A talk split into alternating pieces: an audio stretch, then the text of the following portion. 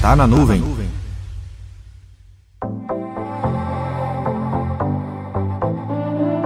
Quando comecei essa série, eu esperava ter uns 4 ou 5 episódios, mas revendo alguns processos de compras que já participei e venho participando, revelou que muito além de escolher uma determinada tecnologia e comprar, existem etapas importantes que compõem uma compra na área de TI. Então vamos à nossa série Como anda seu projeto de TI, parte 7. Se por acaso você chegou aqui e não ouviu os primeiros episódios da série, não deixe de conferir os programas Tá na nuvem 54, 56, 58, 63, 65 e 67. Vamos agora tratar a sétima etapa do seu projeto de TI, que é enviar seu projeto ou proposta para o setor de compras da empresa.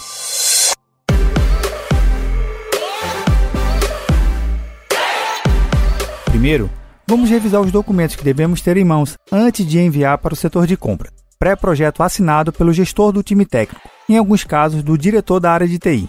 Evidências de validação técnica ou da solução. Nesse caso, seriam os relatórios de conclusão da POC ou outro documento similar. Propostas dos fornecedores ou, em alguns casos, a lista de contatos dos fornecedores. Aprovação orçamentária da diretoria financeira ou similar. Pronto! Documentos revisados Agora basta enviar para o setor de compras e esperar o produto chegar. Bem, agora que está em compras, é chegada a hora de rever todas as propostas, ou até mesmo solicitar novas propostas a novos fornecedores.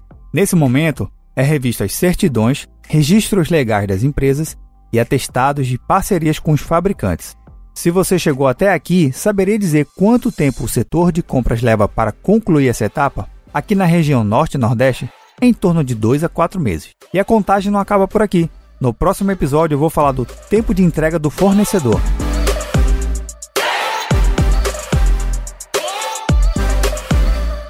Meu nome é Vinícius Perro do Papo Cloud, e esse é o Tá na Nuvem. Acesse papo.cloud para esse e outros conteúdos.